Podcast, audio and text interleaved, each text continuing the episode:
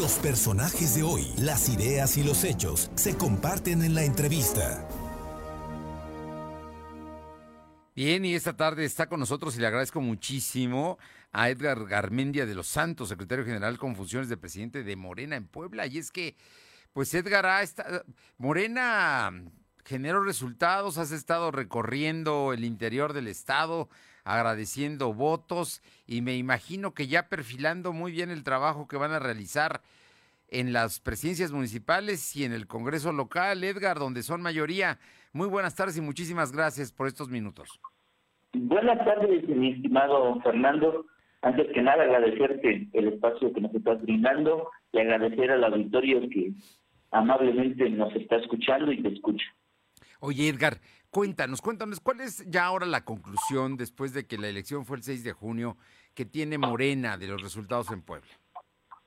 Pues, mira, déjame decirte que en términos generales, en el estado de Puebla logramos estar al frente en 50 municipios.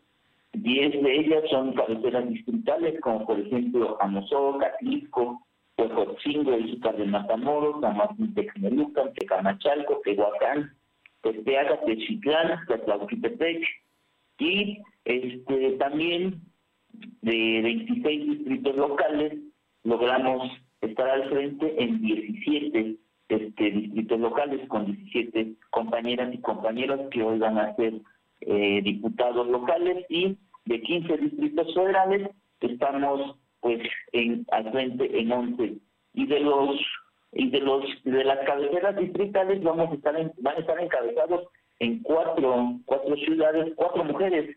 En Atlisco tenemos a una compañera Huejotzingo y Zucal de Matamoros y San Martín Texmeluca con respecto a los pueblos indígenas este que estaban 46 considerados eh, de las acciones afirmativas vamos a tener vamos a dar frente en Huautotlauca, Tepetintla, Saucla y Sinacatepec eso es lo que hoy es el balance de nuestro en nuestro estado de Puebla, confirmando, reafirmando que Morena en Puebla sigue siendo la principal fuerza política. En términos de votación, eh, tenemos alrededor de un poco más de 800 mil, que de acuerdo al recuento final que emite el Instituto Electoral, un poquito más del cerca del doble del de Acción Nacional, que tiene poco más de 400 mil, mucho más arriba del PRI, que tiene 300 mil, un poco más de 300 mil votos. Entonces, esos son los resultados del balance que tenemos hoy en Morena Puebla.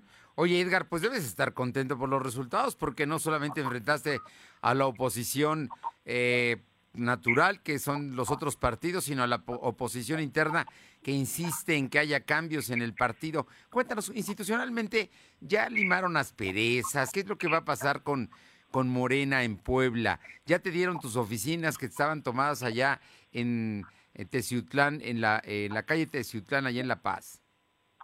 Mira, eh, con respecto a, al tema de, la operación cicatriz, como coloquialmente se le conoce, ya hemos estado en pláticas con algunos compañeros que fueron referentes, que son referentes en el interior del Estado, y con algunos compañeros que no estuvieron digamos, en, en total de acuerdo en la, en la selección de los candidatos que corrió a cargo de, de la Comisión Nacional de Elecciones con el Comité Ejecutivo, pues la idea principal que tenemos hoy es trabajar para consolidar el proyecto de la cuarta transformación.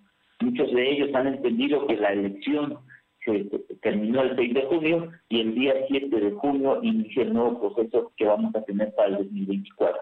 Y debemos ir abonando a que se vaya consolidando este proyecto y que la nueva dirigencia, una vez que la convocatoria sea emitida y lleguen los tiempos de la renovación, pues podamos entregarle las cuentas necesarias, sobre todo una plataforma política y estructural que tengan los referentes en cada uno de los municipios y sobre eso avance rumbo al 2024. Y con respecto a la, a la sede de, de Morena, ya está el tema, este tema ya lo atrajo el Comité Ejecutivo Nacional, pero también déjame decirte que el contrato de la renovación del, del inmueble que, que se, que se obtuvo el año pasado, ya vence eh, a finales de julio ya el contrato. Entonces, pues ya en automático se va a desocupar y se va a entregar ese inmueble a los particulares que nos arrendaron.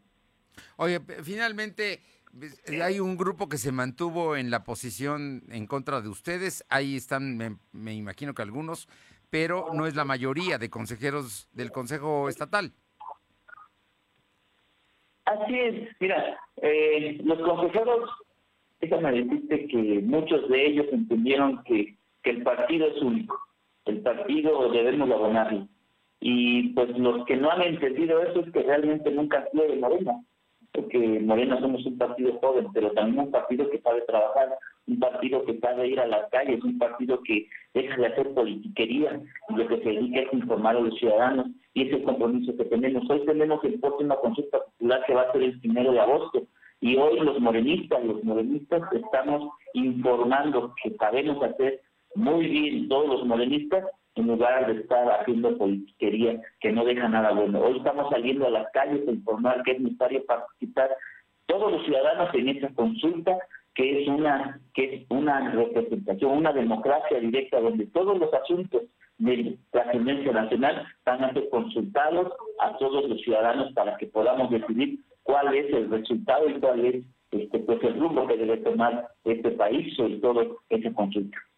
Oye, te pregunto, eh, la renovación de la dirigencia estatal de Morena, ¿para cuándo la estimas y si tú eh, eh, eh participarás? el Comité Ejecutivo Nacional para que se programe la, las, hasta las 300 asambleas distritales para seleccionar a los 10 este, coordinadores o delegados, cinco hombres, y cinco mujeres de cada distrito electoral, y de ahí inicia ya el proceso de renovación del comité ejecutivo. Todos aquellos que quieran participar en un espacio dentro del comité, primero tienen que pasar el filtro de los de los este, distritos federales eh, siendo elegidos como delegados. Ese es el principal requisito. Bien, ¿y tú vas a participar? Tienes el derecho a hacerlo, a, ser presidente ya formal de Morena. Pues mira, de entrada pues es un derecho que podría tener o puedo tener, pero también debemos de respetar entrar a mi distrito que es el 04 de Ajalpa, que si nuestros militantes de ese distrito consideran que puedo seguir representando, primero tienen que elegirme delegado. Y si no lo hicieran, pues yo voy a seguir apoyando al que, a los delegados que vayan a salir de mi distrito, cuál es el camino que debemos de seguir sobre todo seguir trabajando en, en todo el territorio poblano que hoy estamos al frente de la licencia me ha dado oportunidad de poder recorrer. Muy bien. Oye, yo por último te pregunto, ¿cómo elegirán al coordinador de Morena en el Congreso local? Porque va a ser muy importante, es la primera fuerza y seguramente va a encabezar la Junta de Coordinación Política. Así es, mira, ese es un tema que realmente vamos a, platicar y vamos a respetar la autonomía que van a tener los, diputados locales. Lo que sí te puedo decir es que va a ser el consenso de cada uno de ellos que se les tiene que escuchar y que va a ser la persona que logre unir a todos, a todos en un trabajo coordinado para seguir respaldando a nuestro gobernador y que de la Sí.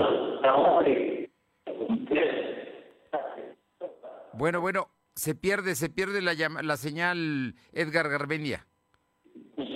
Eh, me, decías que va a ser quien logre consensos y que va a haber coordinación con el gobernador.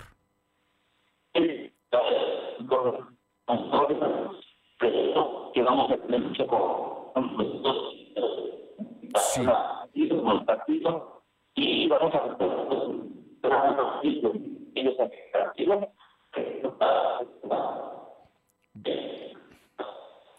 Edgar. Bien, salió, salió, pero bueno, ya entendemos que hay coordinación, que hay trabajo y que va a ser por consenso de los diputados locales quien se, designe como el próximo coordinador. ¿Está bien? Edgar Garmendia de los Santos, secretario general en funciones de presidente de Morena en Puebla. Muchísimas gracias por estos minutos y éxito. Creo que, que Morena en Puebla manifestó que sigue siendo mayoría y ahí están los resultados y los datos duros para demostrarlo. Perdieron algunos lugares importantes, pero ganaron el Estado de Puebla y la mayoría en el Congreso. Muchísimas gracias, Edgar. Muchas gracias por tu Un fuerte abrazo. Gracias.